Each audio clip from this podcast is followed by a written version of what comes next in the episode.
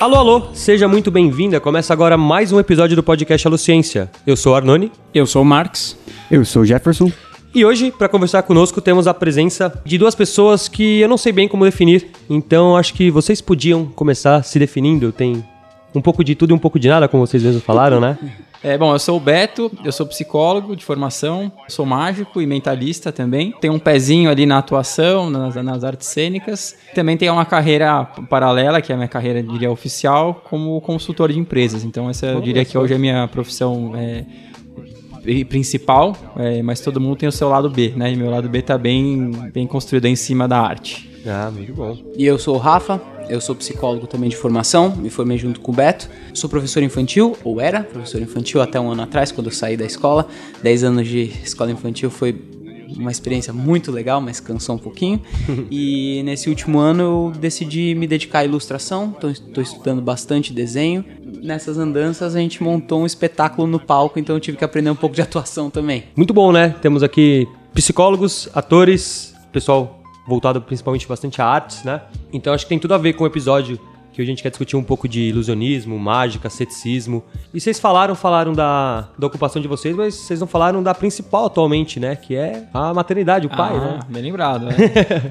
Ambos somos papais novos, né? Então, minha filha nasceu agora em, de domingo para segunda de madrugada.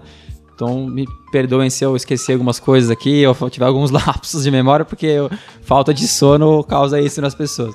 É. E eu tô já numa fase mais experiente, meu filho nasceu há um mês e meio atrás. então, não foi combinado, mas deu. A gente tá batendo, assim, sincronicidades mas, da mas vida. Mas quando as nossas mulheres grávidas entravam no, no palco no final do, do espetáculo, todo mundo falava, pô, vocês deviam falar isso pras pessoas, isso aí vai fazer parte do show.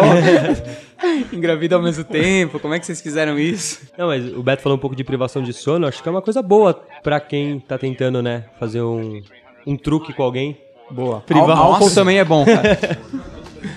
é, o problema é você pegar uma plateia toda que não dormiu e dorme no meio do seu show. Né?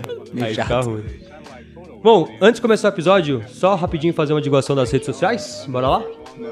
Bom, se você quiser encontrar a gente nas redes sociais, estamos no Facebook, no YouTube, no Instagram, no Twitter todos somos o Barra Lociência. E se quiser colaborar financeiramente com o projeto, a gente tem duas plataformas de contribuição, o apoia.se barra Lociência e o patreon.com barra Lociência. Isso, contribuindo nessas plataformas, você entra lá, tem todas as informações, tem todos os brindes, tem como que você pode nos ajudar e você acaba fazendo parte, ajudando a desenvolver esse projeto. Então, por mais que você pense assim, ah, mas eu ia contribuir com tão pouquinho, o seu pouquinho é muito pra gente, pode ter certeza. E se quiser entrar em contato com a gente, você pode mandar um e-mail para o contato@lociencia.com.br ou você pode mandar uma mensagem de texto no nosso celular para o número 948870901.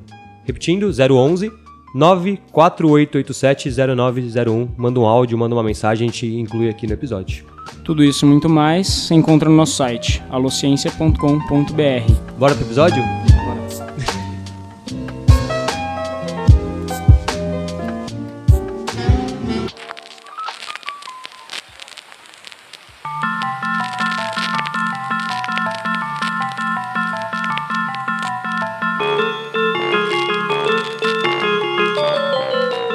Bom, vamos começar do começo já que a gente vai falar de ilusionismo, mágica, mentalismo, essas coisas, onde isso tudo começou? Como isso tudo começou? Tem como saber?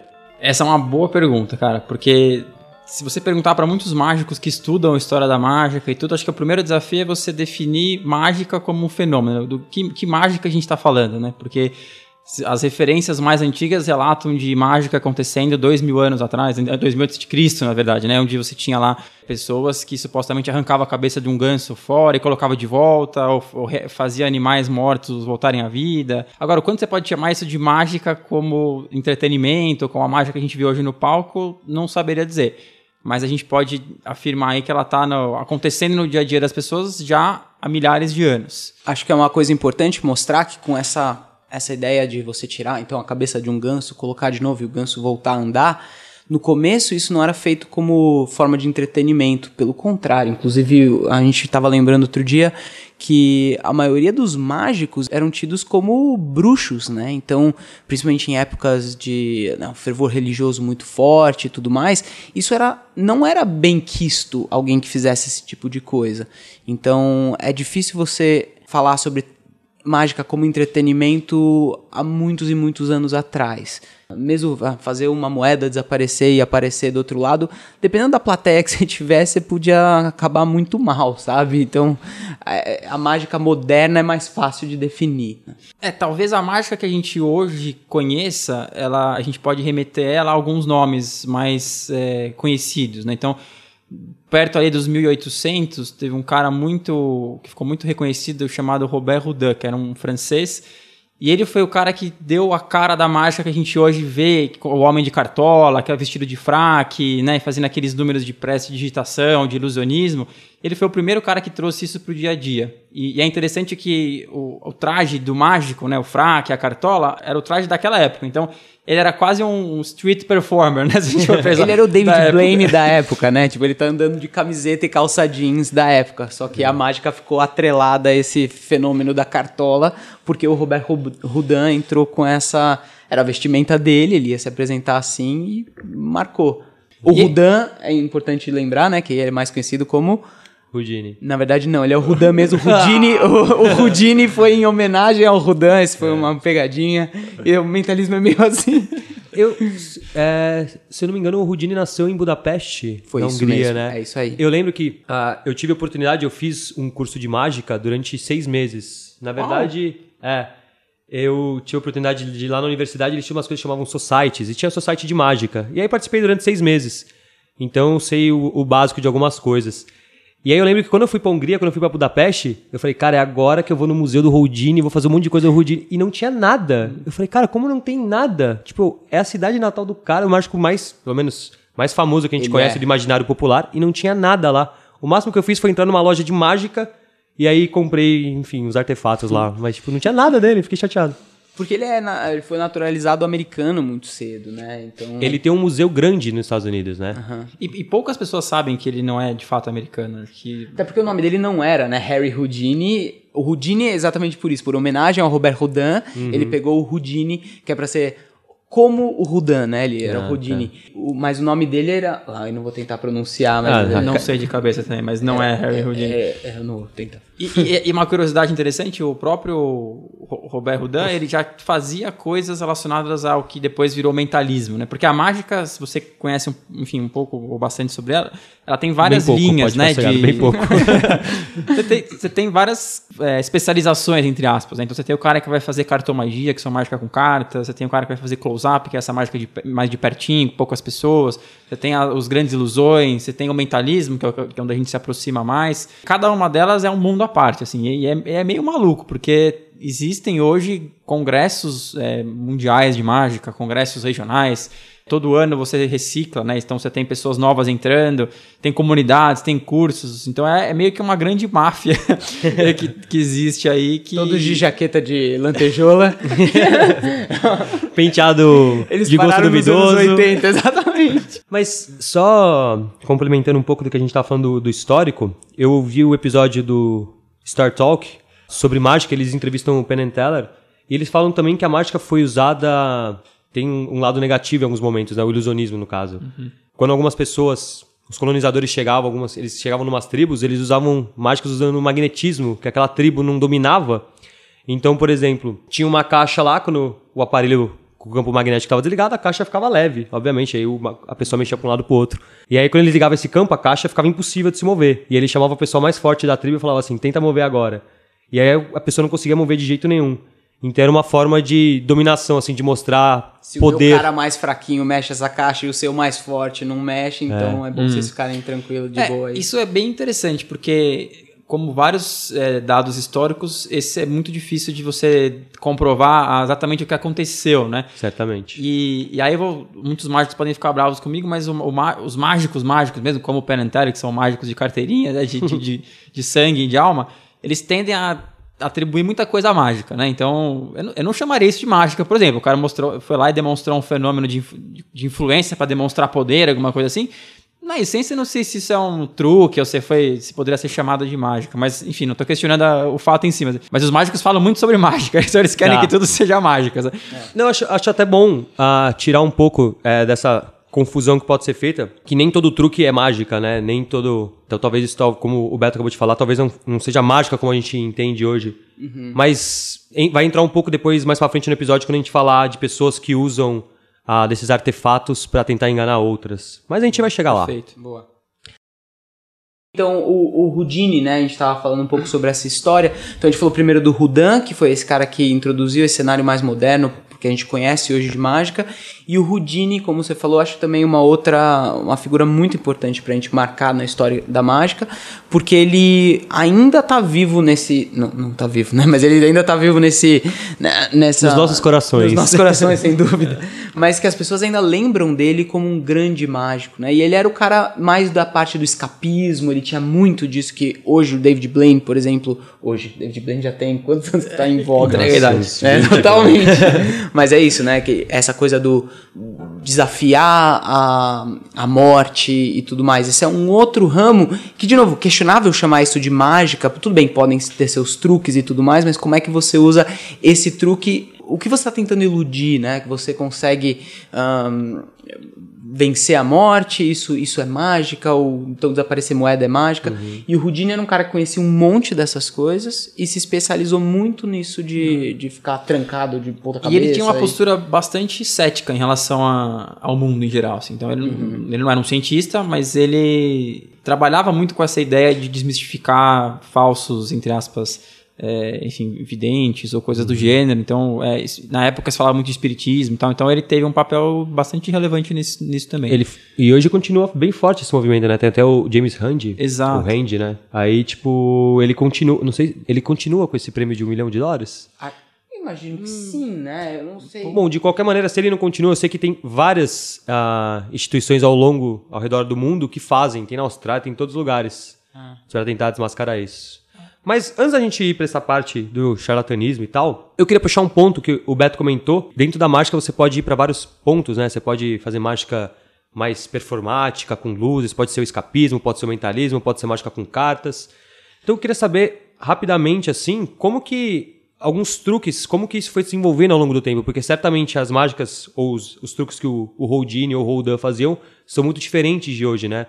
Acho que até estudos mesmo de científicos, tecnologias envolvidas, estudos na área de psicologia, acho que ajudaram bastante a desenvolver uh, essa área, né? Até mais em engenharia, eu diria, do que em psicologia. Né? A tecnologia desenvolvida uh, com hardware, vamos dizer assim, ela é muito utilizada na mágica. Então, quando você descobre, você falou mesmo da coisa do magnetismo, né? Quando você descobre algo que está meio assim nos limites do conhecimento e tal, e você começa a aproximar isso do entretenimento, você vê no cinema, né, todo esse desenvolvimento da tecnologia do digital, né, da, da imagem digital, da, da, animação digital, como isso foi sendo incorporado nos filmes para trazer um efeito mais realista, né? Eu lembro quando a gente foi assistir Jurassic Park, sei lá, né, e como eles fizeram isso, né? Você estava acostumado com aquela coisa ou aquele stop motion ou uma pessoa vestida de dinossauro, né, um Godzilla da vida, de repente o, o computador entra para aumentar aquilo que a gente. aumentar a nossa ilusão.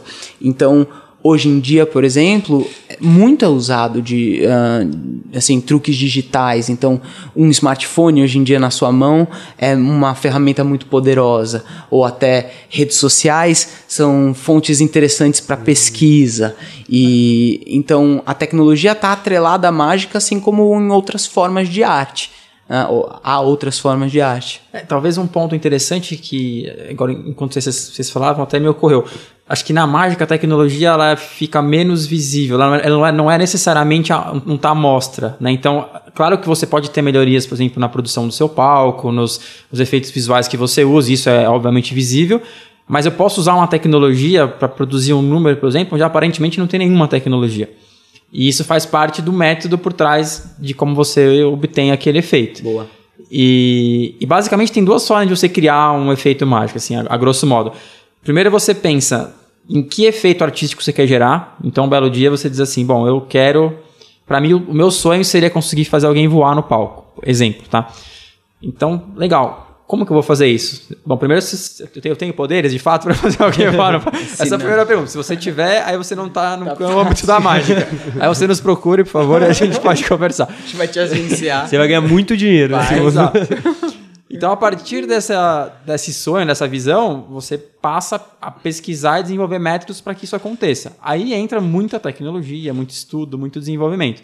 Isso, essas coisas caminham juntas, né? E o outro, o outro lado é você de repente desenvolver um método. Nossa, eu descobri um negócio aqui que se eu fizer desse jeito acontece tal coisa. E isso te possibilita um leque de possibilidades de efeitos mágicos. Então essas coisas caminham juntas.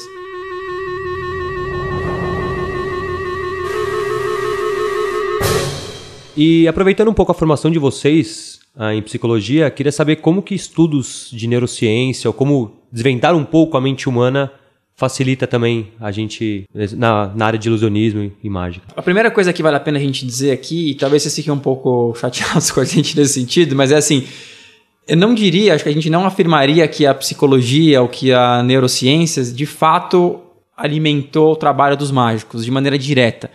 É, o que eu quero dizer com isso? Poucos mágicos estudaram psicologia, ou estudaram ou sabem do, o que, que, o que eles estão fazendo tem algum embasamento que isso sim proporciona o efeito, né?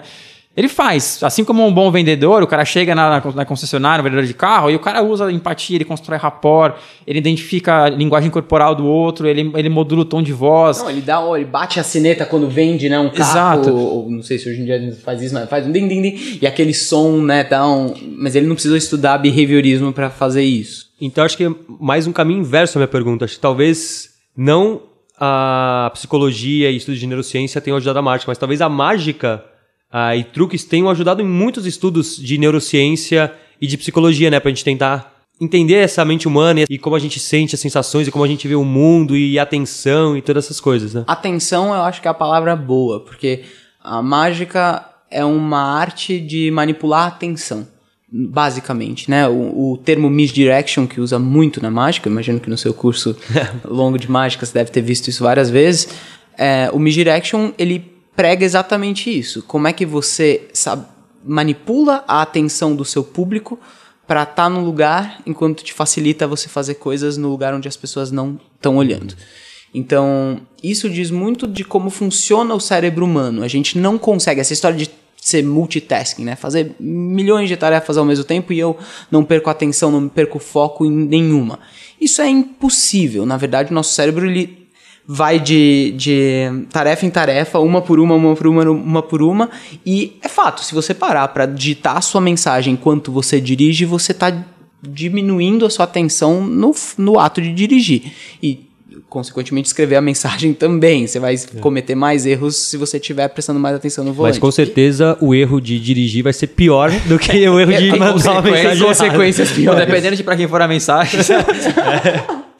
Mas é, é interessante isso que vocês estão trazendo, porque tem coisas que acontecem na mágica que revelam muito, com muita clareza o fenômeno neurocientífico ou a exemplo, né? O Rafa falou do misdirection. Então, Provavelmente, eu, vocês são biólogos, vocês podem afirmar, mas provavelmente por uma questão evolutiva, a gente tem uma característica de quando eu olho para alguma coisa, quem, o meu interlocutor ele tem a tendência de acompanhar a minha, a minha visão. Então, o meu ponto de interesse, o meu ponto de foco, tende a despertar interesse, tende a reforçar o seu comportamento também.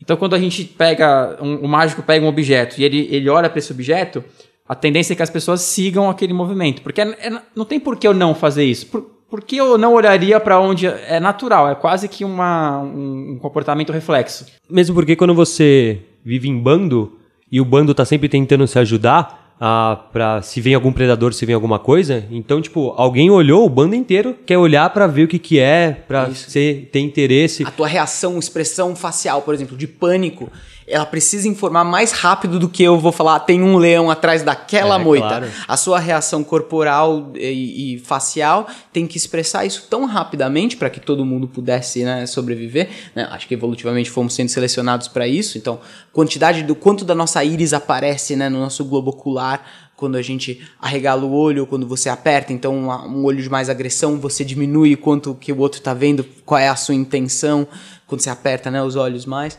Então, isso tudo diz como o ser humano funciona. Um truque de mágica, o Beto acabou de fazer isso, né? A gente não tem as câmeras aqui, ele acabou de manipular uma tampinha de garrafa para sumir de uma mão aparecer em outra.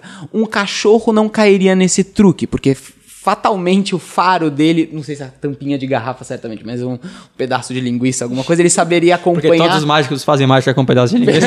Obviamente. Num Eu churrasco, tenho aqui no bolso agora. Calabresa aperitiva. é um- Mas é isso, né? O, o cachorro, se você utilizar o recurso visual de, ah, eu estou olhando para essa mão e eu estou forçando todos os meus espectadores a olharem para essa mão, o cachorro não, ele vai foco no faro dele e ele sabe acompanhar a linguiça de um jeito que o mágico humano não tá preparado para E, e o que acho que talvez o que deixa, deixe isso mais óbvio são os números de palco, né? Quando você vai para grandes ilusões é, e você olha para como os equipamentos são construídos, se vocês um dia tiverem a oportunidade de chegar perto e olhar esses equipamentos, você vai rir de você mesmo, porque de onde você vê aquilo acontecendo sentado é uma coisa, a sua percepção, enfim, todo o seu processamento visual e como isso acontece dentro do seu cérebro, ele te leva a perceber uma coisa que quando você está ali, você vê como ela é construída, é completamente diferente.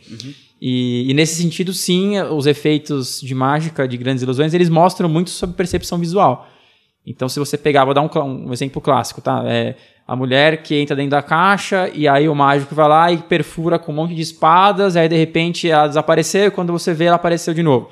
Se você olhar a caixa de perto, você vai ver que os ângulos e as distâncias eh, en- entre os- as placas de madeira, etc., elas são absolutamente diferentes do que você viu lá de trás.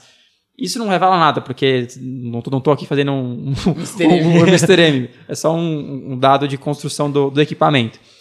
Mas é, é- fica muito nítido quando você vai para coisa mais concreta, né, do- dos equipamentos e tal. Acho que é legal pensar isso porque a mágica, pelo que eu tô entendendo, ela foi construída exatamente não para para enganar exatamente os nossos sentidos, mas em cima do que a gente tem, usar a ferramenta que a gente tem, né, como a gente tinha conversado, usar a ferramenta que a gente tem para criar essa essa ilusão. E é legal pensar que ela foi foi formulada pensando na, no potencial da nossa espécie, né? É isso. Se a gente fosse formular uma mágica para um cachorro, a gente ia ter que criar essa ilusão em cima do, do olfato dele, porque o visual dele não é a arma mais forte. Já no nosso caso é. E o- uma das coisas que, que acho que faz a mágica funcionar tão bem é também essa. Não sei se eu posso chamar de arrogância, mas do ser humano de achar que a gente enxerga tudo e ouve tudo. Por exemplo, a gente tem aula de fisiologia humana aqui no Instituto, e na aula de visão, o professor passa a, a aula inteira mostrando o quanto a nossa visão é horrível. E a gente acha que a gente enxerga tudo.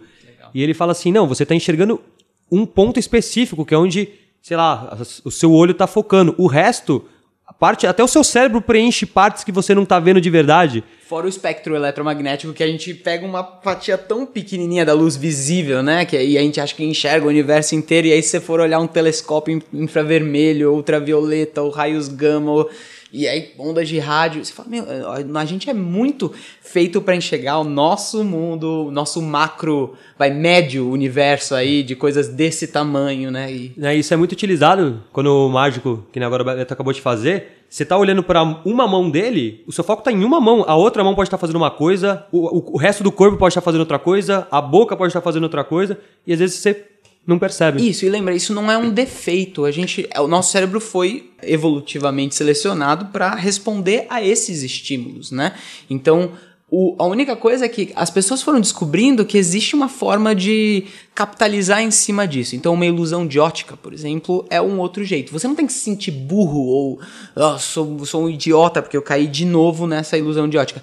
Não, ela é feita para enganar o seu cérebro que ele é construído dessa forma. Que foi construído durante milhões de anos Isso. dessa forma. Não foi, Milhões, né? Se a gente for pensar, né? não, Bom, não foi do, a vida surge, né? não foi do é dia pra verdade. noite. É. Não é do dia pra noite que você fala, agora eu não vou mais querer esse truque. É, Vocês você vai acham que um, um Homo sapiens de 50 mil anos atrás cairia num truque de mágica? Sim. Sim. Na verdade, a... não sei, pensando até, vi esses dias um vídeo no YouTube de um cara fazendo mágica pra um, pra um chimpanzé, na verdade. E o chimpanzé cai no truque de mágica. O chimpanzé fica. E assim, é uma mágica simples de baralho que ele tá com a carta na mão, aí ele faz um movimento e a carta vai, enfim, pra trás da mão dele. Enfim, o chimpanzé não consegue ver a carta. E ele fica alucinado, ele arregala o olho e fica olhando pra pessoa assim e fica tentando procurar. Então, não precisa nem ir muito longe. Acho que outros primatas já cairiam nessa, em truque de mágica. É, e tem a ver com, a- com o cenário evolutivo, né? A gente não por acaso, a gente é um parente próximo dos outros primatas aí. E os moldes da seleção natural e etc. ocorreram mais ou menos da mesma forma, né? Claro que com mudanças nos últimos milhares de anos, mas durante muito tempo foi da mesma forma, foram as mesmas pressões, então cairiam nos mesmos truques. E essa é um jeito legal de fazer um gancho com aquilo que você tinha perguntado antes.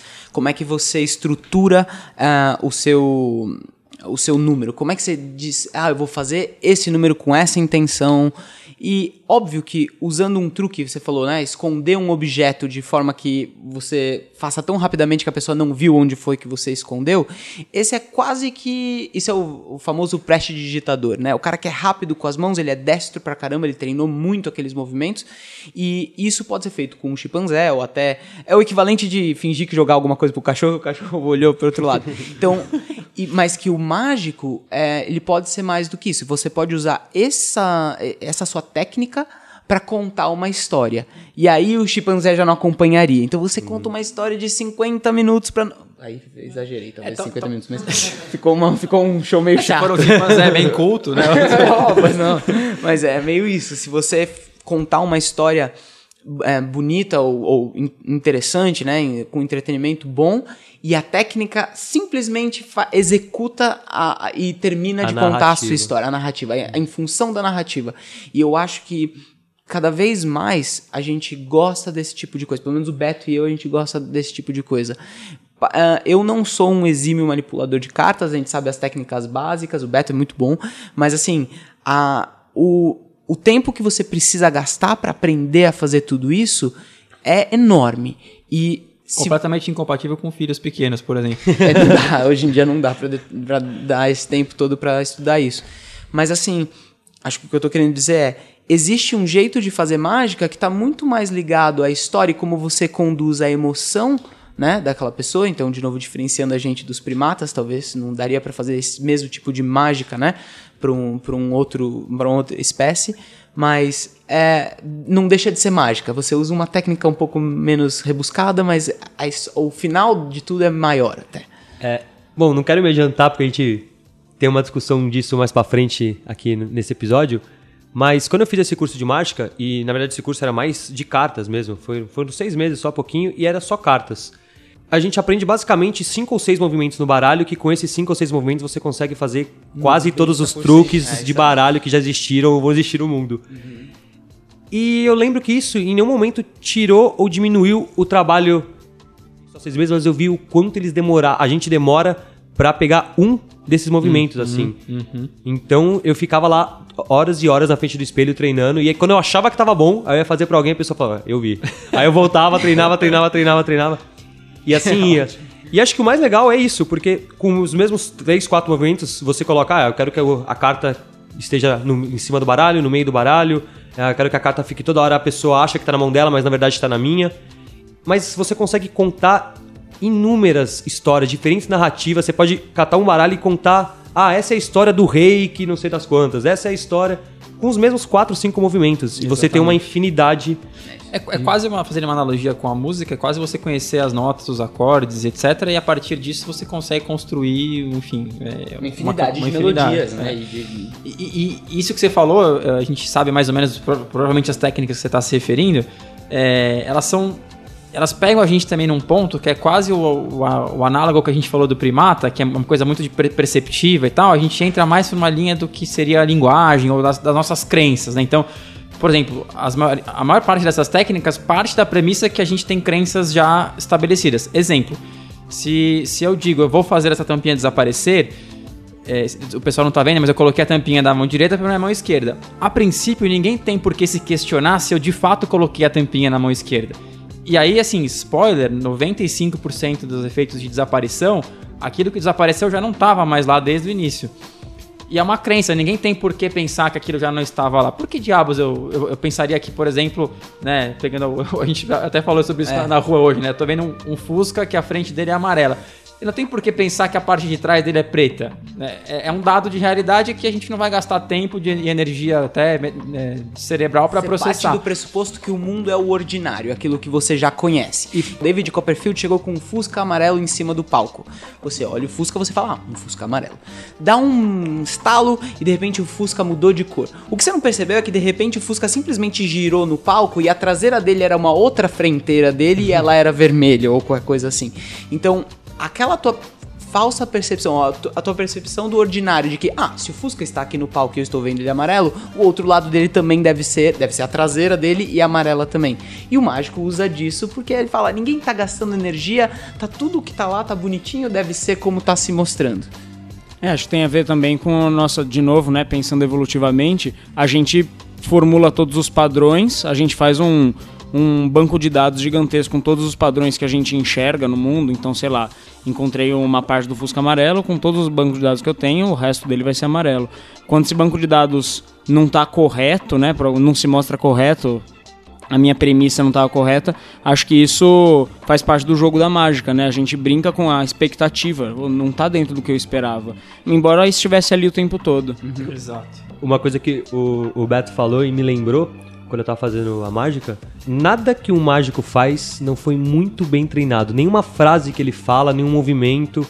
Então, quando ele fala assim, ah, escolhe uma carta, você pode escolher a carta, qualquer carta. Ele já tá te induzindo a achar que você tá no controle. Ah, então eu vou escolher qualquer carta. Só que, na verdade, ele já sabe a carta que você vai escolher. Muitas vezes sim. É. é tudo muito bem treinado. E é, é uma arte muito legal, porque eu lembro que o que eu tinha mais dificuldade era relaxar, porque na hora que eu ia executar o truque, eu ficava tenso, porque eu falava, é agora que vai acontecer. Então agora, agora que eu não posso errar a mão. E aí você fica tenso. E quando você fica tenso, a pessoa percebe que você ficou tenso. Tem alguma coisa fora. Era. Exatamente. Você quebra a Matrix, né? Tem alguma, tem um, é, um errinho ele, ali que por que tá ele tá apontando né? tão assim? Por que, que ele tá desse é. jeito? É que é o erro que muitos mágicos cometem, principalmente no começo de carreira, que o Beto a gente sempre fala, que é a coisa do. Eu tenho aqui um baralho normal, 52 cartas por que diabos você tá falando que é um baralho normal de 52 cartas? Se você falar, olha, pegue uma carta. Pronto, você já apresentou o que é um baralho. Se você falar um baralho normal, 52 cartas, a pessoa. Hum, Será que é normal mesmo? Mas se bem que a maioria das pessoas deixa passar. Ninguém se pergunta por que, que eu falei um baralho normal. Eu não chego pra. Ah, você assina, você autografa isso daqui, por favor, pra mim, Arnone. Isso é uma caneta normal, azul, bique, que eu cristal. Não, você fala, assina aqui, por favor. É. Então, o mágico, às vezes, no começo, por ter um pouco de medo de ter que ocultar esse outro lado, ele exagera pro outro lado. Principalmente o principiante, né? Exagera pro outro lado pra mostrar que o mundo é perfeitamente ordinário, perfeitamente comum, perfeitamente normal. Eu acho que foi por isso que minha carreira como mágico durou seis meses.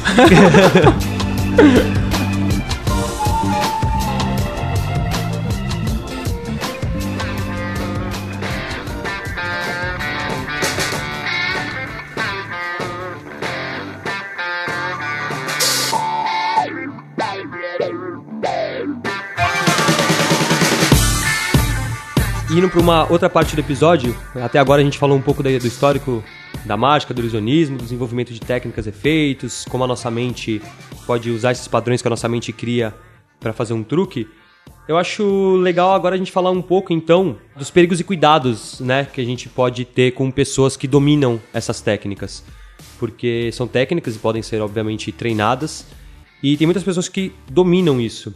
E podem usar de uma maneira que talvez não seja a melhor, se é isso que podemos dizer. Por exemplo, melhor se aproveita. pra quem, né? Isso, se, a... se aproveitando do momento de fragilidade de alguém, ou se aproveitando de pessoas para tirar dinheiro, enfim. Acho que a gente podia tocar um pouco nisso e falar também um pouco de ceticismo, né? Opa, uhum. sempre bom. É, eu acho que talvez um, uma primeira coisa importante de a gente colocar é que a mágica, assim como todas as artes, a gente, o Rafa falou um pouco sobre isso, ela acompanha o, o contexto sociocultural, né? Então, você deu o exemplo da, da, dos colonizadores que usavam lá um fenômeno de magnetismo para demonstrar poder sobre uma determinada é, população, enfim, local.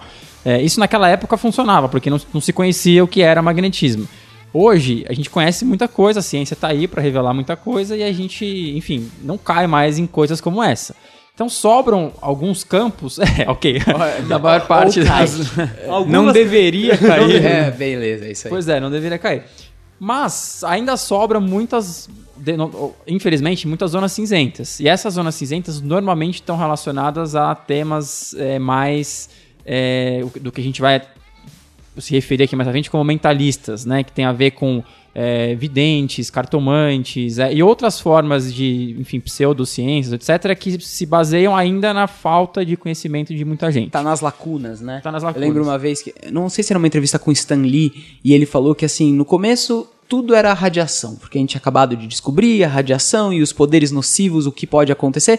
Então ele inventou que o Bruce Banner, bombardeado por raios gama, virou o Hulk. E uma aranha radioativa picou o Peter Parker e ele virou o Homem-Aranha. Depois de um tempo, os estudos da genética começaram a influenciar e você começou a falar que então tudo era genética. Até a, a versão mais moderna do Homem-Aranha nos quadrinhos era uma aranha geneticamente modificada e não sei o quê, porque a radiação já tinha gastado um pouco do potencial dela, porque as pessoas falam, bom, quando a pessoa é bombardeada por raios gama, ela não fica verde super forte, ela costuma morrer rapidamente, né? E não de um jeito muito bonito. Então, a- o mentalismo hoje em dia ele pode ocupar esse lugar onde tem essa lacuna no, no conhecimento. A coisa de serrar uma mulher ao meio, juntar ela de novo e ela sai andando. Claramente é um truque. A pessoa fala, eu sei que isso é impossível. Se você ainda acredita que existe mágica e curandeiros que podem ressuscitar uma pessoa morta no mundo sem o uso, né, de um, sei lá, apetrechos cirúrgicos e etc., num palco com uma cartola, etc., talvez você acredite que aquela mágica era mágica mesmo. Do contrário, você fala, hum, onde está o truque? Onde é que está o espelho? Como é que isso foi feito? O mentalismo, por viver nessa área cinzenta, muitas vezes as pessoas podem falar, "Ah, ele sabe ler meus pensamentos mesmo. E, ou porque ele é ele tem comunicação com o outro mundo, o além, ou porque ele é Jedi, ou porque ele, né? Qual, qual é o que vai ser a sua explicação dessa vez? Mas não é tão claro onde mora esse truque no mentalismo. Legal, então explica pra gente um pouquinho o que, que é esse mentalismo que você fala. Qual é essa técnica do mentalismo? É uma técnica, é isso? É, o, o mentalismo, ele é uma, uma das correntes né, da mágica, como a gente falou lá no início. Apesar de ser tão antigo quanto os- as outras, ele ficou, passou a ficar mais evidente né, mais recentemente do que as outras.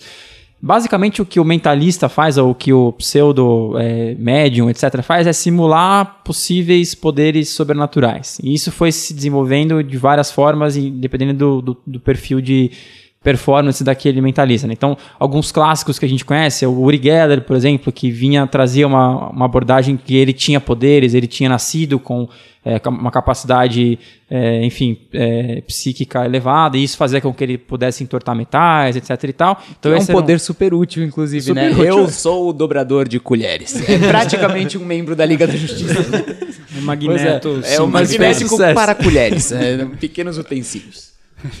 E ele, ele se apresentava como um, um, um médium, né? Então, ele usava técnicas que a gente sabe que eram técnicas de mentalismo, mas o personagem, entre aspas, dele era um, era um médium real. É, hoje você tem. A gente, a gente- quem aqui, não sei se era a época de vocês, né? Mas é, quem assistia Faustão na época do, do Homem do Ra, lembra do? Thomas Green. Ah, eu Thomas lembro. Lembra? Ele fazia aparecer umas luzes e ele, ele reanimava moscas mortas que estavam às vezes na janela e tal, e ele fazia o Ra e algo mágico acontecia. E ele tinha todo um aspecto de guru, né? Ele parecia um pouco, sei lá, o, o Maha... Como é que chama aquele cara que eh, era guru dos Beatles? Era o Mahavishnu, sei lá qual era o nome do cara. Ele tinha todo um aspecto, umas barbas compridas, um cabelão, umas roupas meio toga, assim. É, e essa estética toda ajuda, né? Em Total. você acreditar na pessoa. Você olha aquela pessoa careca, aquele cara barbudo, aquela barba branca, aquele óculos, você fala, é, Esse é óbvio que esse é um- cara tem esse poderes. cara é alguma coisa. Normal não é. Não né? é. Se colar um cara de camiseta, você fala, você não vai ler minha mente. É, Agora, esse é guru, ele tem cara de guru, é óbvio que ele vai ler minha Exatamente. mente. É É isso isso a gente que vai eu- falar bastante na parte de charla- Que é o que confere né? autoridade, né, pra esse cara. Então, isso tudo constrói o setting, né, pra, pra pessoa ah, cair. Agora, esses caras que a gente mencionou são pessoas que, são, que se colocavam como médios, etc. O mentalista hoje, profissional, etc., que não se coloca nessa área, ele vai se dizer como um mágico ou um, um- um, sei lá, um, um performer que, que usa técnicas para simular esses efeitos. Exemplos de pessoas hoje muito reconhecidas por isso, né? O Darren Brown, que é um britânico que a gente admira muito, por sinal caramba. que é um cara brilhante nessa, nessa área. É, Banachek, que é também é, é um inglês também. E, e, inclusive, um fato curioso do Banachek, ele quando era muito novo, tinha lá seus 18 anos, ele foi envolvido pelo James Randi num projeto, chamado Projeto Alpha. E a ideia do Randi era conseguir burlar um sistema de identificação de pessoas paranormais de uma universidade, que tá, da- se eu não me engano, da, do Missouri, enfim, não lembro qual era o estado americano, que estava buscando justamente experimentos para comprovar que essas pessoas tinham poderes paranormais. E o Steve Shaw, na época, que depois mudou de nome, Banachek, passou nos testes. Então ele foi oficialmente considerado paranormal. E ele era estava trabalhando junto com o James Randi. Então tudo isso fazia parte de um projeto para mostrar que isso era truque e não eram fenômenos de fato paranormais. Né?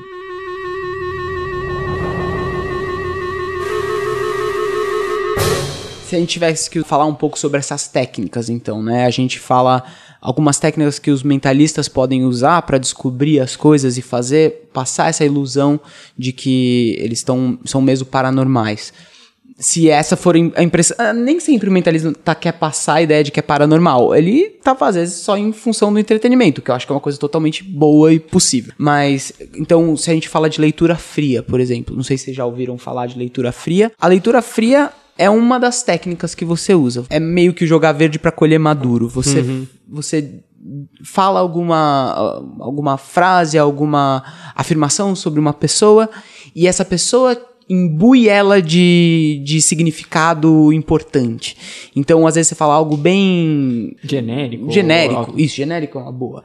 E a pessoa tem aquilo como se, ah, não, ele quis dizer algo muito mais do que ele disse. E as pessoas, quando estão fragilizadas, elas se abrem muito, né? Muito. Então, o que o Rafa falou agora, um exemplo bem, bem rudimentar do que poderia ser feito, um cara chega e fala assim, ah, você tá com um problema é, na família, tô vendo aqui, acho que é seu pai. A pessoa fala assim, não, é minha mãe, minha mãe tá doente. E você fala assim, Exatamente. ah, é sua mãe, tô vendo que é sua mãe. Isso. Então a própria pessoa vai jogando para você e você vai indo e a pessoa acha que você tá lendo a mente dela, sendo que na verdade ela tá te dando muitas, muitas informações. E, Exatamente. E, e acho que só para ficar também Claro, porque isso é um tema bastante polêmico, né? A gente vai encontrar, então, pessoas que estão usando isso é, conscientemente como uma forma de, de entretenimento ou arte, o que é totalmente, na minha visão, acho que na nossa visão, ok, né? Desde que isso seja bastante... É, declarado, declarado, né? Como arte. Você vai encontrar pessoas que usam isso é, pra, e ganham a vida com isso, né? Videntes, eu tenho medo de dizer, mas enfim, acho que vocês é, não têm nenhum problema com isso. Astrólogos e, e várias outras formas de. Pode, pode falar. Mandar todo mundo Pois é, tipo pseudociências que usam. E essas pessoas, interessante, porque eu quero crer que algumas fazem isso intuitivamente. E às vezes elas acham que ela de fato, de fato elas estão fazendo aquilo que elas estão fazendo.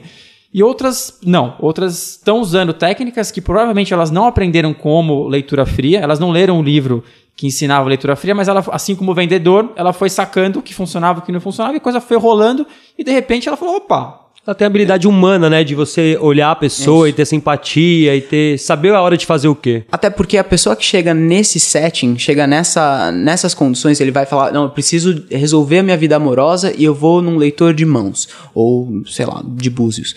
E a pessoa não chega lá e fala, senta na frente, a pessoa joga os búzios e fala, ah, vejo que você está com problemas na sua vida uh, amorosa. Pelo contrário, você chega e fala, uh, olha, eu vim aqui porque eu tô com um problema, a menina por quem eu era apaixonado por anos a fio me largou, eu não sei o que fazer da minha vida, eu gostaria que ela voltasse.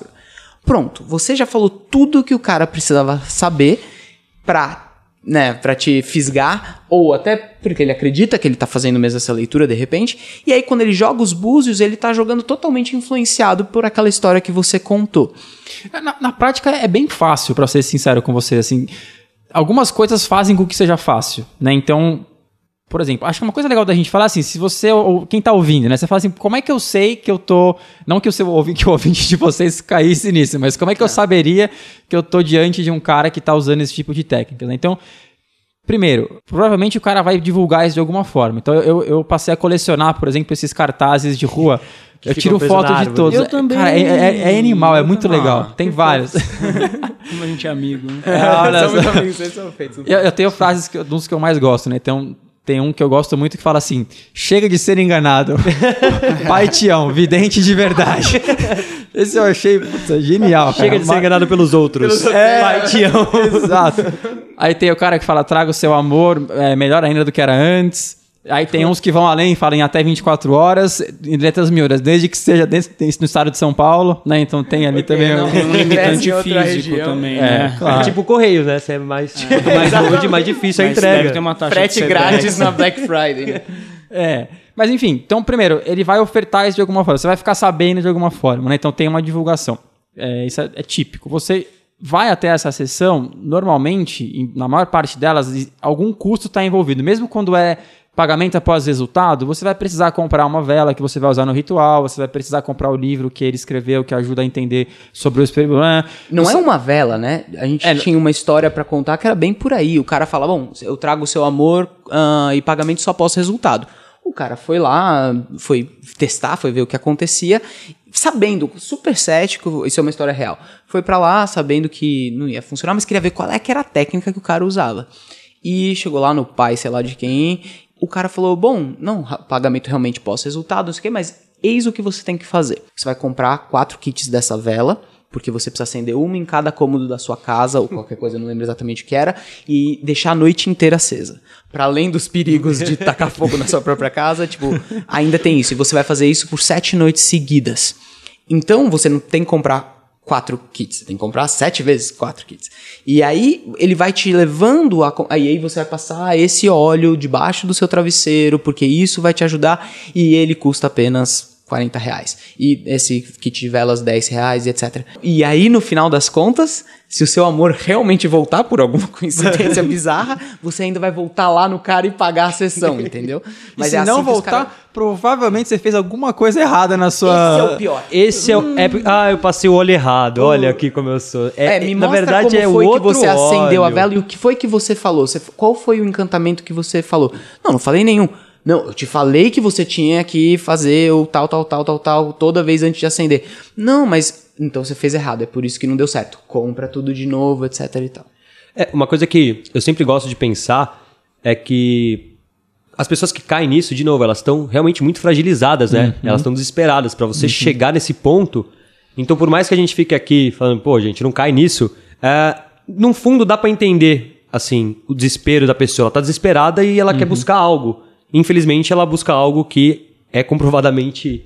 é, não mostrou nenhum tipo de evidência que funciona e Exato. nunca mostrou. E aí, mais uma técnica, ah, nem só dos mentalistas, mas da da mágica em geral, ah, quando você puxa a energia da área emocional do seu cérebro, do que rege a emoção, você tira necessariamente, metabolicamente, da área cognitiva, né? Do que faria você raciocinar e medir as coisas direitinho. Então, um exemplo clássico: você recebe uma ligação às três da manhã no seu celular e alguém gritando, uma voz fina gritando, não sei o quê, e o cara logo em seguida pega, eu tô aqui com a sua filha e eu vou fazer, ou alguma voz parecida com isso, eu nunca fiz na minha vida, então não sei dizer. Mas o tamanho susto por conta do grito você pode nem raciocinar, eu nem tenho filha, mas daí na hora você fala, "Ah, eu não tenho filha, deve ser minha irmã. E aí você fala, não, você tá com fulana. Daí o cara, é, eu tô com a fulana, e aí ele reafirma tudo. Por quê? Toda a sua energia foi imediatamente para a área emocional, você tem que reagir, você tem que agir rápido.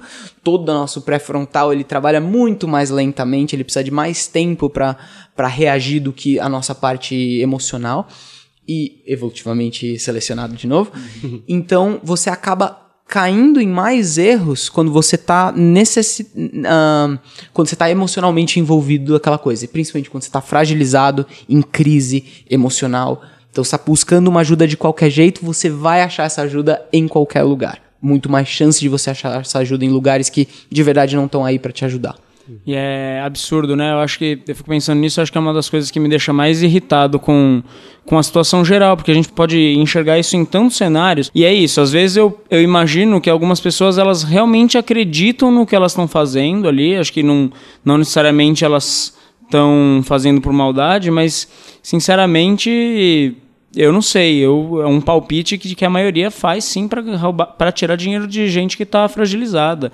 E aí eu já vou colocar, acho que é, os pastores fazem isso, é, sessões espíritas, e isso vai para coisas mais graves ainda quando as pessoas optam por curas espirituais e coisas do gênero, abrem mão de, de aspectos medicinais que garantiram tudo que a nossa espécie é hoje, né? Pensando em expectativa de vida e quantidade de, de humanos que a gente tem, e mesmo. qualidade de vida, é.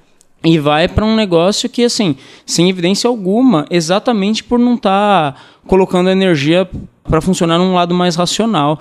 Estava até lendo sobre isso e várias sessões espíritas funcionam exatamente da, da maneira que vocês estavam descrevendo, né? Eles chegam no quando chega no cara lá que vai fazer a sessão exatamente com você para falar com o seu parente que, que faleceu, etc. ele descreve tudo sem você ter dado dado, sem você ter colocado dado nenhum a princípio. Só que as pessoas estão tão fragilizadas que elas se esquecem que antes de chegar ali, elas foram entrevistadas por uma outra pessoa e passaram tudo que era necessário para uma. Ou pior, eu acho que assim, aí já é um um chute meu, hoje com rede social, às vezes você não precisa nem passar por uma entrevista. Se você marcar um negócio, ou, de repente você já colocou tanta coisa em rede social que pronto, já tem dado o suficiente. Exato. E aí. Que, é, que, a gente chama, desculpa, a gente chama de leitura quente. É o que né? eu ia falar. Ah, porque a, leitura fria, ela parte da premissa de você dizer várias coisas sobre alguém que você não aparentemente não tem nenhuma informação, e essas coisas fazem muito sentido. Então eu te falo sobre sua personalidade, eu te falo sobre o fato da sua vida, eu te falo sobre como você vê você, a você mesmo, é, sobre as suas relações, e você fala, caramba, isso né, faz muito sentido, que é o que depois ficou conhecido como o Forer Effect, né, o efeito Forer, que você atribui é, questões aparentemente genéricas a, a você. Né? O famoso, você tem uma uma veia criativa muito forte, mas você nem sempre consegue perseguir ela e isso te deixa levemente frustrado. Isso cabe para a grande maioria das pessoas. Ou você sente que você tem um potencial muito grande a ser explorado que você ainda não conseguiu explorar como você gostaria na sua vida. Inclusive, a gente aborda bastante isso no nosso episódio 19 de astrologia. Então, depois desse episódio aqui, se você quiser ouvir episódio de astrologia, a gente fala um pouco disso. Boa. A astrologia se baseia muito nesses princípios, né? Na, às, às, vezes, como você bem disse, não, tão, não, não necessariamente conscientemente, mas tá lá, né? E a leitura quente é descaradamente eu tenho a informação e eu uso essa informação para me dar credibilidade com você. Então, eu pesquisei você no Facebook ou na conversa você falou, ah, meu, é, eu, eu, meu avô Jorge me contou, e aí no meio da sessão eu digo assim: eu estou ouvindo um nome, Jorge, Jorge, isso não faz sentido. Você acabou de falar Jorge oito minutos atrás, mas você quer que eu esteja em contato com seu avô Jorge. Então você vai falar: Jorge é meu avô, é meu avô. E aí você vai esquecer absolutamente que você falou Jorge oito minutos atrás. E eu vou ganhar o crédito por ter dito que eu entrei em contato com seu avô Jorge. Porque, por vários motivos. Porque você quer que isso seja verdade então você esquece que você me falou, porque, porque quando você relembrar essa história daqui uma hora, duas horas, vai ser muito mais do que você vai contar a história como se eu tivesse de repente recebido o avô Jorge, o Jorge te falou que vocês jogavam figurinha quando vocês eram crianças. Você reconstrói porque você quer contar essa história para alguém e tem um poder social aí também. Eu não quero chegar para você e dizer assim, putz, cara, eu fui num, num idente e foi uma porcaria, eu gastei dinheiro à toa, o cara me passou a perna. Não, você quer dizer assim, meu, o cara revelou tudo sobre mim, ele é fantástico. Porque se você também disser que você foi enganado, entre aspas, socialmente isso te, te diminui diante do, do isso, seu. Você né, é um tonto, né? Você é um tonto, você é o bobão. Hum. Então tudo isso faz com que isso continue acontecendo. O, o Beto acabou de comentar e a gente vê muito isso, uh, principalmente na área de ciência, né? A gente sempre toca isso aqui, do que a, a hora que a pessoa quer acreditar, você pode mostrar evidência, você pode mostrar tudo, não adianta. Ela quer acreditar, ela vai escolher as evidências que corroboram o que ela está pensando. Não importa se, tipo, outras 80 mil mostram o contrário, ou se a fonte que ela pesquisou não tem critério nenhum, não tem credibilidade nenhuma. Ah, mas fulano de tal me diz. Aí já Tem uma pessoa na minha família, hum, geração bem mais velha do que a, a nossa, e uma vez ela estava contando, tinha um guru lá, sei lá quem, espiritual que ela gostava muito e tudo mais. E eu não lembro como é que chegou o ponto que falou, não, mas tem poderes especiais. Era uma coisa de se comunicar nos sonhos, algo assim. E disse que outro dia ele estava com tamanha força que ele foi lá ele fez como o Uri Geller fazia antigamente e dobrou uma colher com, com a força do pensamento. E eu, cético, meio raivoso, eu, era, eu tinha acabado de sair da adolescência, eu tava meio fervendo, assim. Eu fui, Pera só um segundo. Fui até a cozinha, abri a gaveta, peguei uma colher e, com a força do meu pensamento, tá, aspas gigantescas, dobrei a colher na frente dela. E ela ficou embasbacada. Ela falou: Como assim? Como você faz isso? E eu falei: Eu não deveria, mas eu vou te contar como é que eu fiz. E eu mostrei exatamente a técnica que era usada para fazer isso. E ela falou: nossa, você também tem poderes. Ela falou, você também tem poderes. Você acha que é isso que você tá fazendo? E cara, desculpa, não é que eu mostrei para ela algo sutil que poderia passar. Eu falei, olha, você dobra a colher e aí na você... sua mão, vou te mostrar que você também tipo consegue. Ela falou, nossa, eu também tenho poderes. E em último caso, não foi o que aconteceu então com essa pessoa, mas em último caso a pessoa pode falar, ah, entendi como você pode fingir que faz isso, mas o meu vidente ou o meu, o meu guru faz isso de verdade. Porque isso ocupa um espaço muito importante na vida daquela pessoa. E esse é um desafio muito difícil de trabalhar. E o trabalho que vocês estão fazendo é, é, é incrível e muito importante por isso, porque é, mexe com um pedaço daquela pessoa. Quando você desafia essa crença, você desafia muitas coisas que são a base da existência daquela pessoa. Então, como assim você quer dizer que o que eu acreditei a minha vida inteira em relação à astrologia, de repente você quer que eu deixe de acreditar? Mas como assim? O que, que isso vai fazer de mim, sabe? Não é uma coisa tão trivial assim. Acho que tem, tem um texto, um texto não, uma entrevista, se não me engano é a última entrevista que o Carl Sagan fez, que é bem bonita nesse sentido, que ele fala que ele tinha, ele tinha perdido os pais dele, se não me engano, há 12 e 15 anos, cada um deles, e ele comenta que ele não, não teria nada, mais, nada que deixaria ele mais feliz do que passar mais algum tempo com os pais e tal, novamente, porque ele tinha uma relação maravilhosa com os pais, segundo os escritos dele, era bem bonita mesmo e tal. E ele fala, né, que ele ouve a voz dos pais dele algumas vezes. E é claro, isso faz todo sentido. Afinal de contas, ele conviveu com os pais dele durante tanto tempo.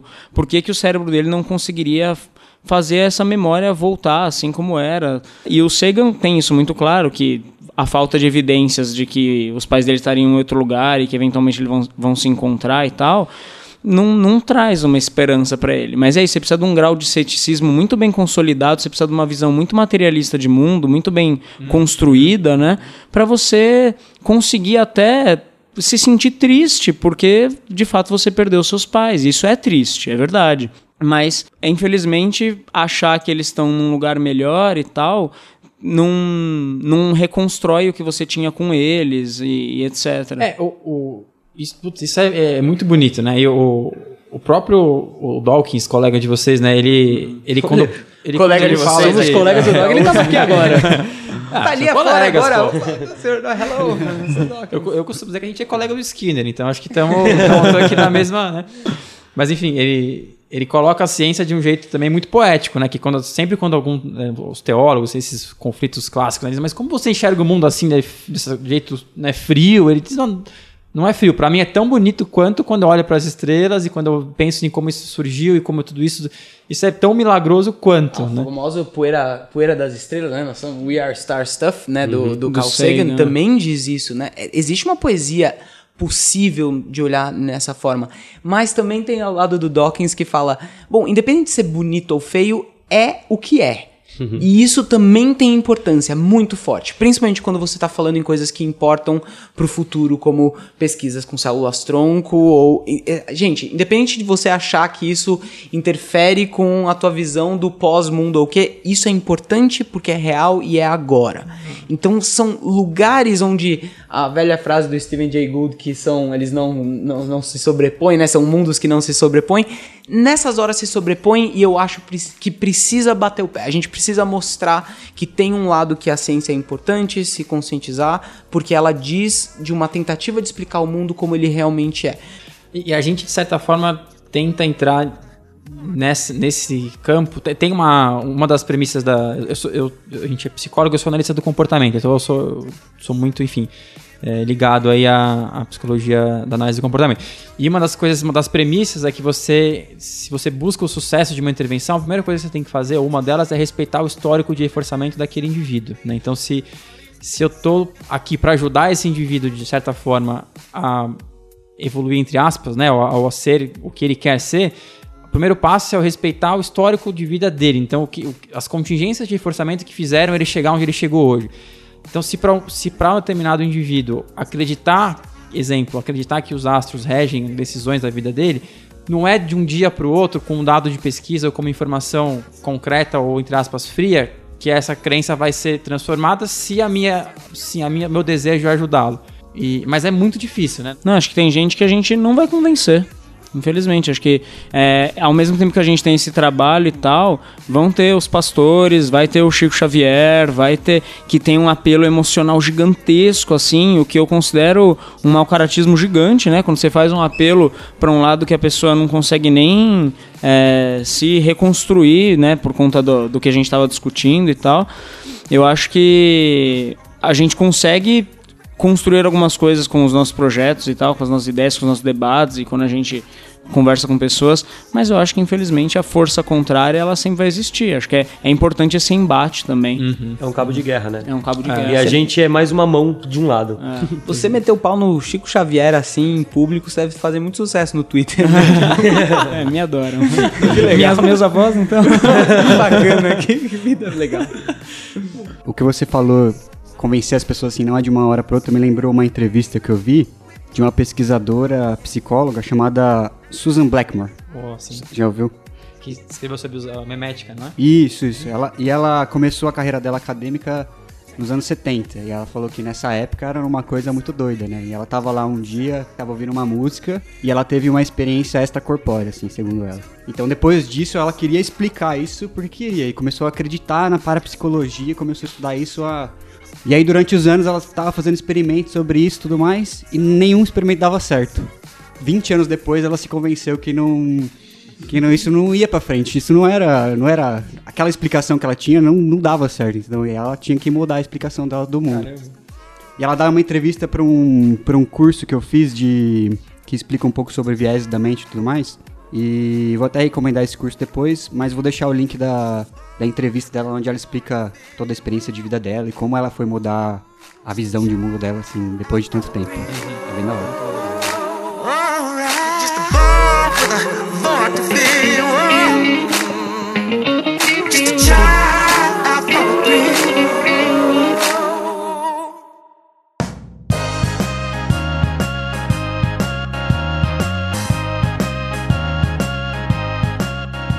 Caminhando agora para uma parte que eu estou com uma expectativa alta desse episódio, a gente chegou a abordar um pouco durante a passagem do episódio, mas eu queria dedicar um tempo final agora para a gente falar um pouco da beleza disso tudo. Porque por mais que a gente tenha comentado aqui que ah, o nosso cérebro é isso, tem técnicas para isso, tem técnicas para aquilo, eu acho que o fato da gente conhecer as técnicas não diminui a arte, não diminui a narrativa por trás. Então, aproveitar vocês aqui, que são muito mais da área, para queria saber o que vocês acham disso tudo, sobre mágicos que revelam algum truque, ou então, enfim, sobre a mágica como um todo como você falou, o nosso cérebro ele é narrativo também. A gente se emociona com histórias que não são reais, claramente. Você não precisa acreditar que Romeu e Julieta existiram de verdade, aquilo é um documento histórico documentado por Shakespeare, para você chorar quando acontece alguma coisa terrível com aquelas pessoas, ou para rir quando acontece uma coisa que claramente estava no script, né? Então, por nós termos esse cérebro uh, com capacidade narrativa e sermos seres gregários, com uma comunidade que precisa se comunicar para além da comunicação racional, né? A gente acredita que qualquer forma de arte tem muito valor. Então não é porque é supérflua ou que, que, não, que não vale a pena uh, participar. Pelo contrário, muitas vezes você pode usar mais o seu tempo voltado para a arte, você e é uma vida boa, uma vida feliz. Então, com a mágica, né, e isso leva um pouco para o que a gente gosta de fazer, o que eu e o Beto fazemos no palco, tem a ver com é, trazer essa beleza, esse encantamento que não com conteúdo dramático, acho que a gente vai muito mais para comédia do que para o drama, mas levar as pessoas para experienciarem coisas diferentes e que se as pessoas podem se surpreender ou achar engraçado ou simplesmente aí de repente entrar numa discussão do que foi que eu acabei de passar, será que eu, eu meu cérebro funciona assim mesmo? E sem a implicação de ser também algo científico, né? O Beto eu, apesar de psicólogos, a gente não é cientista. Quando a gente está no palco, a gente não está fazendo nenhum tipo de experimento. Apesar de que a gente fala, né? Vamos fazer experimentos com as pessoas e tudo mais. Isso é uma licença poética.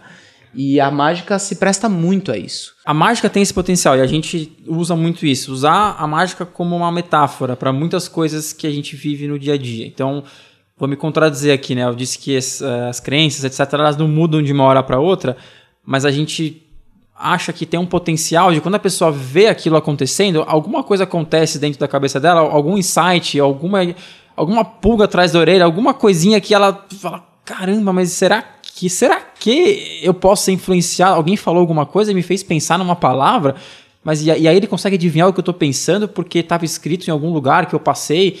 Então, assim, essas dúvidas, elas pra gente geram é, é, evolução pessoal, no sentido de, de gera reflexão, de gera uma, aquela pulguinha atrás da orelha que faz pensar. Então, para nós a beleza, ela tá enquanto que essas metáforas, elas contam sobre o dia a dia, a nossa vida e o que a gente passa na interação com as pessoas e, e, e o quanto disso a gente usa para tomar decisões importantes né, na nossa vida. É, e, e, em que medida uma, um espetáculo, uma, um, um âmbito artístico pode mexer com você nesse campo, né? Lembra quando, quando saiu aquela foto do vestido preto e azul, não sei o quê? E que uma coisa tão boba, né? Que de verdade tem valor alguma. Uma pura curi- curiosidade, vai, uma ilusão de ótica curiosa. E o quanto que aquilo movimentou o mundo inteiro durante um dia. Pra, e que muitas pessoas foram querer saber qual era a explicação científica daquilo. Esse tipo de movimentação, ainda que acidental nesse caso da foto, né? Mas assim, fortuita. E, e você bolar um espetáculo para criar, gerar esse tipo de surpresa nas pessoas e que isso mobilize a pessoa a, busca, a buscar informações e falar: gente, onde- mais eu não estou enxergando os meus buracos? E, Putz, essa é a nossa viagem, assim. é, Quando a gente montou o espetáculo e a gente vai né, fazê-lo novamente, mais uma temporada mais pra frente. Pô, quando a gente tava montando, o ideal era esse: que a pessoa fosse lá assistir na sexta-feira só pra desencantar um pouco da semana, pra aproveitar ali aquele sentado passivamente. Tudo bem. Mas se a pessoa se entrar no convite de fazer essa viagem sem precisar fazer um TED Talk sobre a- como funciona o cérebro, na forma de entretenimento, a pessoa en- encarar essa viagem, eu acho que é, eu não podia pedir coisa melhor da, da, da nossa plateia. Assim, era, é- essa é a viagem que a gente convida mesmo. Acho que isso é, isso é muito legal. Eu tava ontem, assim, no Instagram, enfim, passando, e aí eu sigo o Neil deGrasse Tyson, e ele postou uma frase que tá atribuída a Einstein, que eu achei muito interessante pra hoje, assim. Que o Einstein dizia nessa frase que é a lógica te leva de A pra B, a imaginação te leva pra onde você quiser. Eu acho que, como o, o Rafa e o Beto falaram, quando você tá num teatro, assim, você não quer, ah, vamos ter um TED Talk da mente, você tá lá movimento artístico, assim. E isso é muito legal. E o fato disso ser feito com mágica, com toda essa produção cultural, eu particularmente gosto muito. Eu lembro que sempre gostei disso, mentalismo e mágica, e até quando eu fui fazer o curso, e eu descobri como são feitos vários truques. Mas isso não diminuiu nem um pouco a minha admiração quando eu vi esse número novamente. Eu lembro que num dos dias a gente tava um negócio simples de fazer a caneta sumir. E aí foi lá um mágico super profissional que já treinava isso há um monte de tempo, assim. E ele fez a caneta sumir na nossa frente e você fica impressionado, fala, nossa, sumiu. Aí ele vai, ele te mostra, ele faz na sua frente e fala, tô fazendo esse movimento com a mão. Eu achei tão bonito o fato, eu falei, cara, olha o nível de especialização que ele chegou pra fazer esse movimento. Que legal. Eu achei aquilo muito bonito. E eu falei, caramba, que legal. Eu vi ele fazendo e achei bonito. Não, não diminuiu nenhum momento assim aquilo. E era legal, porque depois eu vi ele de longe novamente e eu sabia o que ele estava fazendo e mesmo assim eu O não conseguia ver. igual. Não conseguia ver. Assim, ele fazia, eu falei, eu sei que ele tá fazendo, mas eu não conseguia olhar o truque. Isso é o máximo. Se isso aconteceu com você, não é pra todo mundo. Acho que a mágica Pra muitas pessoas tem uma coisa, até porque você, muitas pessoas se sentem enganadas, né? Eu não vejo ninguém que vai ao cinema e vê, sei lá, o Homem-Aranha jogando teias por aí e fala: "O quê? Esse cara não é de verdade? Isso é um efeito computador? Por que que isso tá acontecendo? Você é um mentiroso, ou Steven Spielberg, você me enganou e tal." Mas na mágica tem um pouco disso. As pessoas se sentem, eu, se eu não pegar como isso funciona, eu vou me sentir diminuído. Então, o cara luta pra não ser enganado e ele precisa descobrir como é feito. Não é todo mundo que reage dessa forma. Mas a mágica tem esse componente, assim, muitas E- vezes. E a gente até tenta ter uma postura nesse sentido menos é, de confronto, entre aspas, né? A gente não se coloca. Muitos mágicos se colocam como o, o mágico, né? Ah, estou, estou aqui com este baralho agora e, e vejam só o que eu faço, né? E, e meio que tá numa posição de superioridade, né? A gente não, a gente vai muito mais na linha de tá junto, né? A gente tá juntos vendo aquilo acontecer. Eu acho que, enfim, infelizmente o episódio já já tá meio longo e isso que eu vou falar agora acho que daria um episódio muito legal e uma discussão com relação a mágicos que mostram uma parte do truque, por exemplo, o Penn and Teller, que são dois mágicos que a gente tava comentando aqui antes do episódio. Eles têm um vídeo no YouTube que eles mostram um truque que é milenar assim, e eles mostram um truque como é feito. E muitos mágicos ficaram chateados com ele, assim, ficaram bravos, falaram, ah, você tá mostrando a mágica. Em um ponto, isso ajudou a popularizar muito ó, a- alguns truques, né? Ah, Alguns mágicos falam, ah, mas tá revelando o truque. Eu acho, eu parto da, da opinião, muito tem a ver com aquilo que o Richard Dawkins fala num livro dele que chama Desvendando Arco-Íris. Não é porque você entende como um arco-íris é formado que ele deixa de ser belo. Não é porque você entende o fenômeno óptico, o fenômeno, enfim, de luz e tudo que tá acontecendo que o arco-íris deixa de ser belo. Então acho que não é porque você sabe como aquele truque, ou aquela, aquele número é feito, que deixa de ser bela. Não podia terminar de uma forma melhor, perfeito. Acho que era isso. Alguém. A gente faz agradecimentos aqui? Com certeza. Ah, eu acho que de verdade a gente queria agradecer o convite. Acho que a gente fica muito orgulhoso de poder estar num contexto como esse com vocês. Então vocês são pessoas que a gente, enfim, já acompanhava e, e acho que tem um papel muito importante né, nesse trabalho de divulgação científica e de tornar isso algo palatável, que chegue até as pessoas e que chegue de uma maneira é, leve e enfim. Então acho que vocês têm um papel muito importante e a gente fica muito feliz de fazer parte disso, porque a gente escolheu o que a gente montou, escolheu fazer, partiu dessa ideia. Então a gente não, não a gente não queria montar um espetáculo de mentalismo, a gente queria trabalhar com alguma coisa que fizesse as pessoas refletirem sobre ciência de forma geral. E gente, o nosso veículo foi a arte. Então acho que É a isso gente. aí. A gente é comunicador de ciência enrustido. Ou, ou frustrado, na verdade, né? Mas a gente tem essa vontade de trabalhar com isso. E vocês. Legal, e vocês estão falando com o mágico frustrado aqui. Então. Aí, que bom, que bom. Então, Não, mas de verdade, nós que agradecemos aqui a disponibilidade de vocês de vir numa sexta-feira, começo da noite, com filhos recém-nascidos. Então, de verdade, obrigado mesmo pela participação. Valeu, gente. Acho que a gente podia ir pro disco de ouro agora pra dar umas dicas. Eu tenho uma dica muito boa de um espetáculo que eu assisti recentemente, que acho que a galera vai gostar. Bora pra disco de ouro então?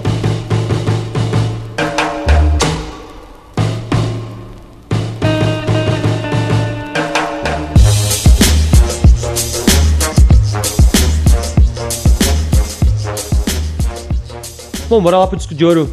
E eu tô bem empolgado pra esse, porque acho que tem coisas muito legais que vão sair daqui. Quer começar, Marcos? Pode ser. Eu vou deixar um que tem a ver com uma, uma parte do episódio, na verdade, que é quando a gente falou de charlatanismo e tal. Que eu, na verdade, eu tô em dúvida se eu já dei essa dica em outro episódio, mas não tem problema, fica a ratificação da dica.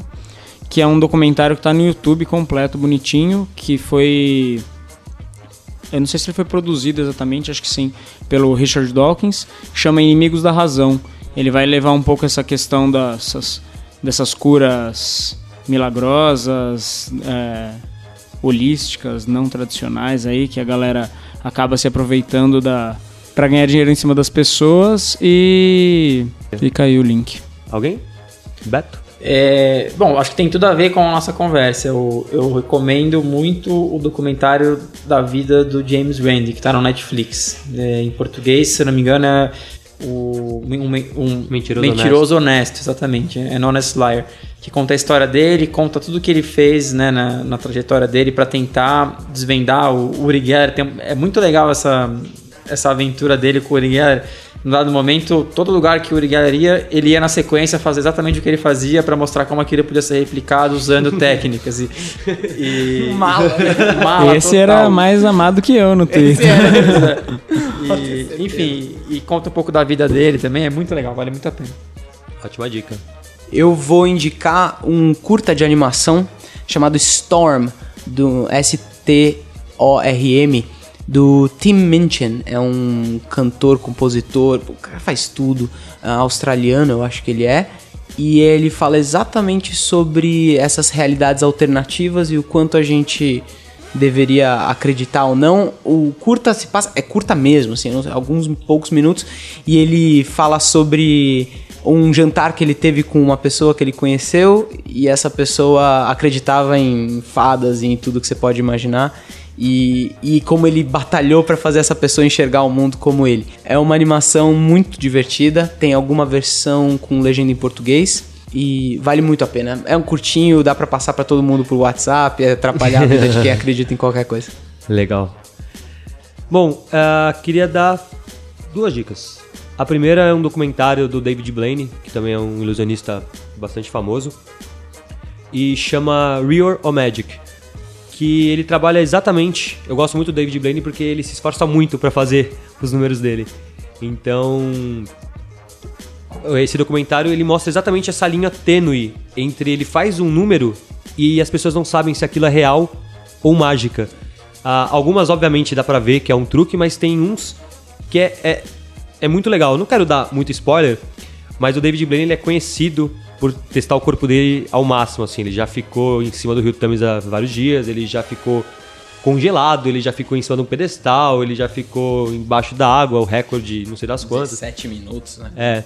Ele gosta de levar as coisas ao limite. Então você às vezes não sabe se ele levou o corpo dele até aquele limite ou se ele tá fazendo um truque. Então ele fica jogando com isso. É muito legal, assim. Tem.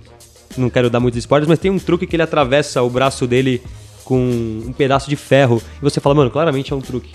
Só que aí tira um raio. Enfim, cara, é muito legal. Você fica o tempo todo pensando: é real ou é mágica? Então acho que tem um pouco a ver com o que a gente falou, acho bem legal. Ah, e a outra dica que eu ia dar, Penn Teller. Quem não conhece, são dois mágicos, tem um monte de vídeo deles no YouTube, eles têm séries de ceticismo, acho que vale muito a pena. Eles têm um programa no qual mágicos profissionais vão lá tentar enganá-los. Igual Jefferson. Eu. Primeira dica vai ser a, a entrevista da Susan Blackmore, que eu vou deixar no link. Já falei mais ou menos como é. É uma entrevista de 11 minutos só. Ela faz parte de um curso online do EDX, que fala sobre heurística, vieses, coisas assim. Então, se você quiser só assistir a, a entrevista dela, você pode assistir também. Também tem uma entrevista com o Richard Wiseman, que é um, Nossa, esse cara é muito é legal. um psicólogo também, que que é mágico, Mágico também. também, né? Isso. E ele fala de uma coisa dessa, dessa parte de pseudociência e tudo mais. E é, vou deixar essas duas coisas no link, mas minha outra dica é o blog do Carlos Orsi, que é um outro divulgador científico, e ele pega muito na parte assim de pseudociências. Eu, sei lá, tenho uma um problema que às vezes eu começo a ler sobre pseudociências e eu entro num buraco negro assim na internet, que de repente eu tô lendo sobre as mais bizarras teorias conspiratórias. Tudo bem, hora de dormir. É, né, nessa hora você já pensa, pô, acho que eu já tô mais muito tempo aqui na internet. Mas eu gosto de pensar nessas coisas e, e tentar entender assim como por que as pessoas acreditam nisso, né? Apesar de não de não ser comprovado. E ele, e ele escreve bastante sobre isso no blog dele, então eu vou deixar aí como, como referência. Como... Excelente. Eu queria dar uma dica final, que não foi dada agora, é uma dica de ouro mesmo, que é um espetáculo que eu assisti aqui em São Paulo há um tempo atrás, que chama Inconscientemente. Acho que vocês dois podem falar melhor dessa peça do que eu. Ah, que bom!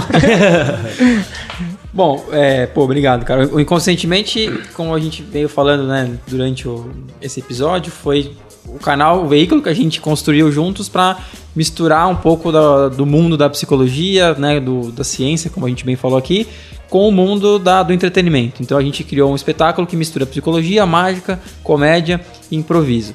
É, a gente ficou em cartaz é, durante o mês de março, agora no Teatro Vira da Lata, em Perdizes, e a gente volta a temporada agora em julho para mais algumas apresentações. É, a gente vai manter as sextas-feiras.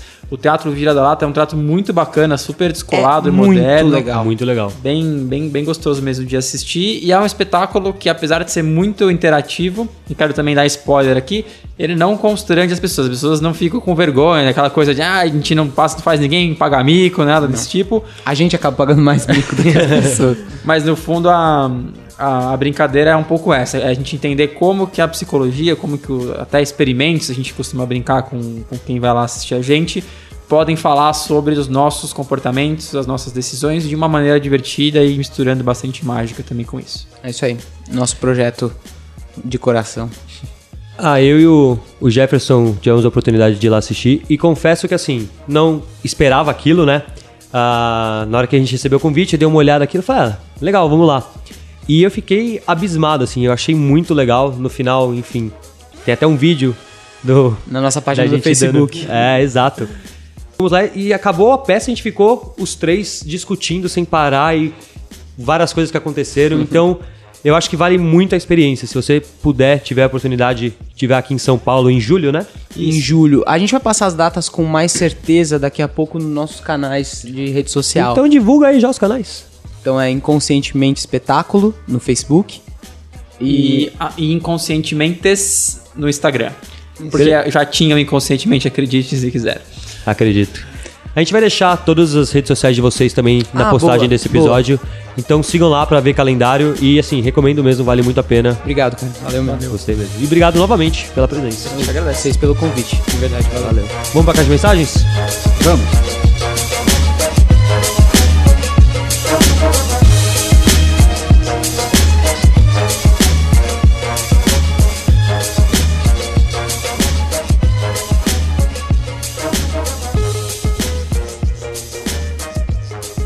Você tem uma nova mensagem.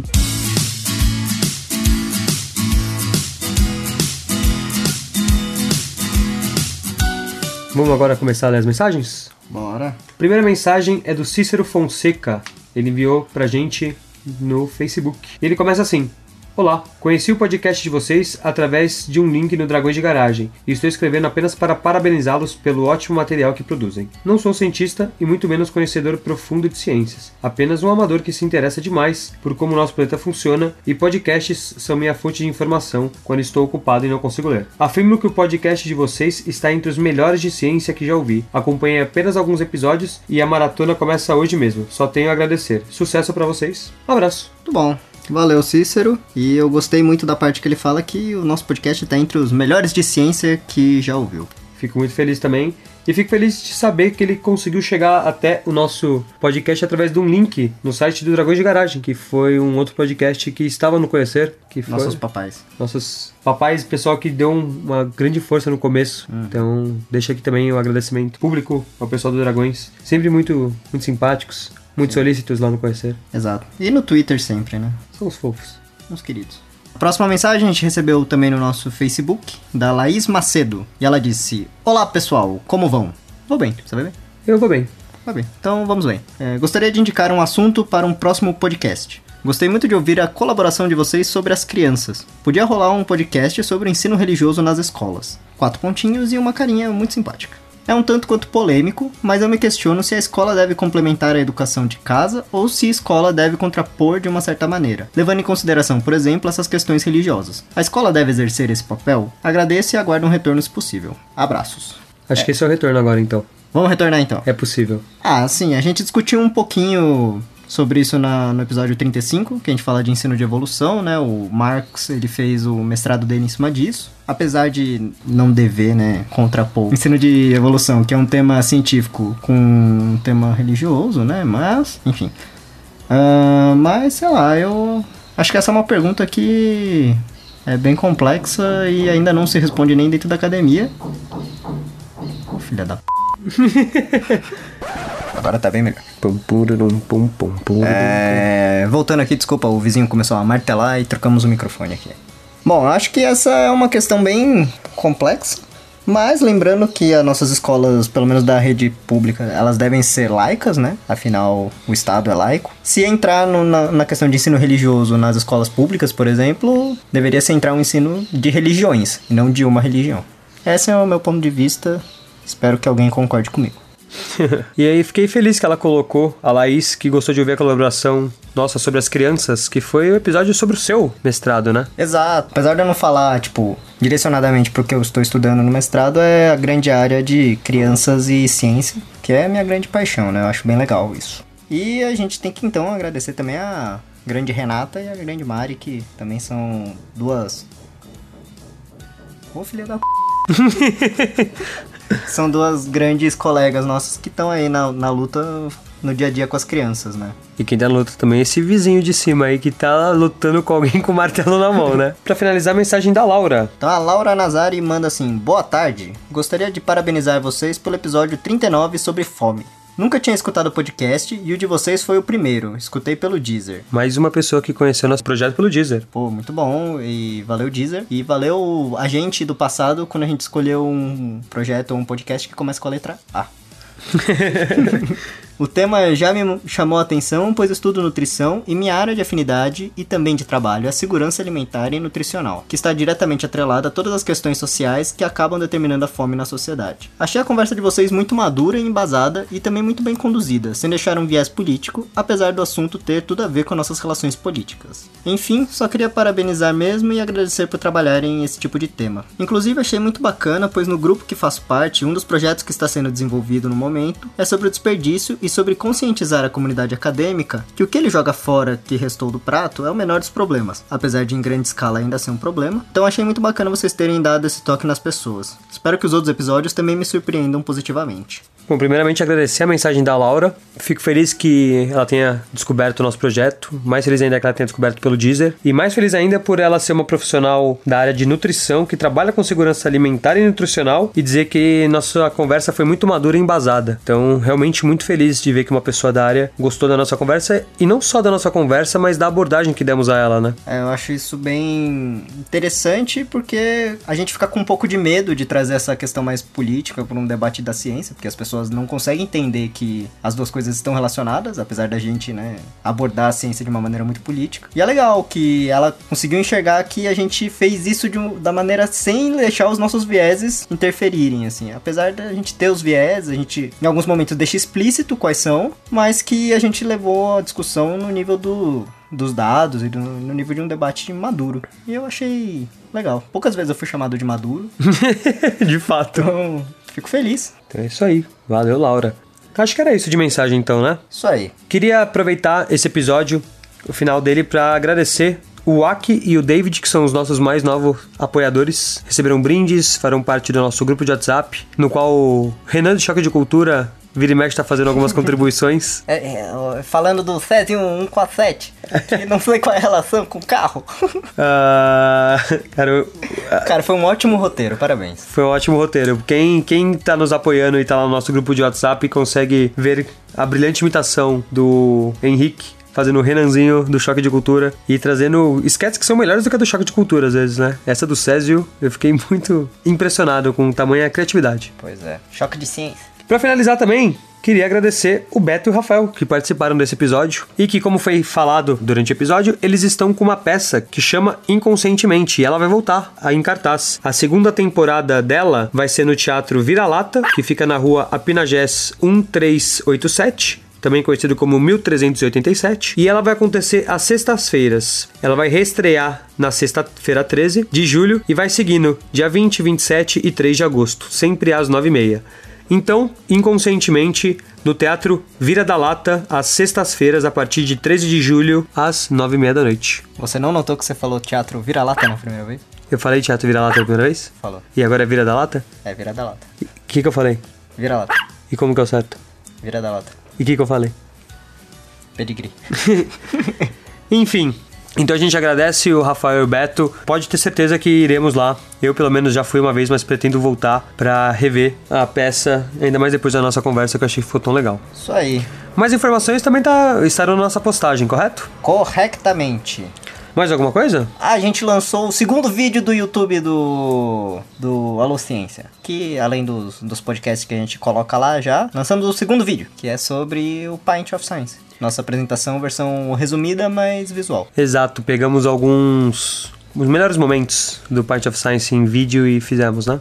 Exato. E aí a gente. Você possa- consegue colocar um rosto na, na cara das pessoas que estão falando, o que é ótimo. Mas a excelentíssima Carolina, duplamente patroa, ela reclamou que o membro mais bonito não estava presente no vídeo. É que o membro mais bonito estava atrás da câmera, né, meu bem? Ai, meu Deus. Achei que você tava falando do Marx. Não, o Marx aparece bastante. E ele nem é tão bonito, né? É, meio cabeçudo, né? Ah, o Caramelo falou agora do nosso vídeo do Pint of Science. Lembrei que a gente também fez algumas gravações durante o Conhecer, né? E que talvez venham materiais novos por aí do Conhecer. pois é, a gente entrevistou umas, umas figurinhas carimbadas. Umas celebridades. Bom, acho que é isso. Pra finalizar, queria deixar avisado que temos uma grande surpresa pro nosso próximo episódio, nossa próxima caixa de mensagens, pelo menos, que quem já é apoiador do Alociência, quem já apoia lá no apoia.se ou no Patreon, já sabe, já tá sabendo da- do que vai acontecer daqui a 15 dias. Já tá tendo o nosso grupo de WhatsApp, já tá, tá todo vapor. Fiquei sabendo que vem, vem, vem gente nova por aí. Pois é, contratação no meio da temporada. É. É só pra salvar o time no fim do, fim do ano ali, ó. Então, bom, se você não apoia o Alociência, espera um pouquinho aí. Se você apoia o Alociência, tu já tá conversando até com ela, inclusive. Boa. Maravilha? Maravilha. Eu acho que é isso. Show. Obrigado, Rafael. Obrigado, Beto. Obrigado a todo mundo que apoia nosso trabalho. Obrigado, Caramelo, por ser dessa casa. Obrigado, vizinho, que parou de martelar na nossa cabeça. Obrigado, Dispersência, pelo conhecer. Obrigado, Direção-Geral do Paint, pelo Paint. É isso? É isso aí. Então, falou. Até mais. Até daqui 15 dias. Ou quando tivermos mais fichas. Uh!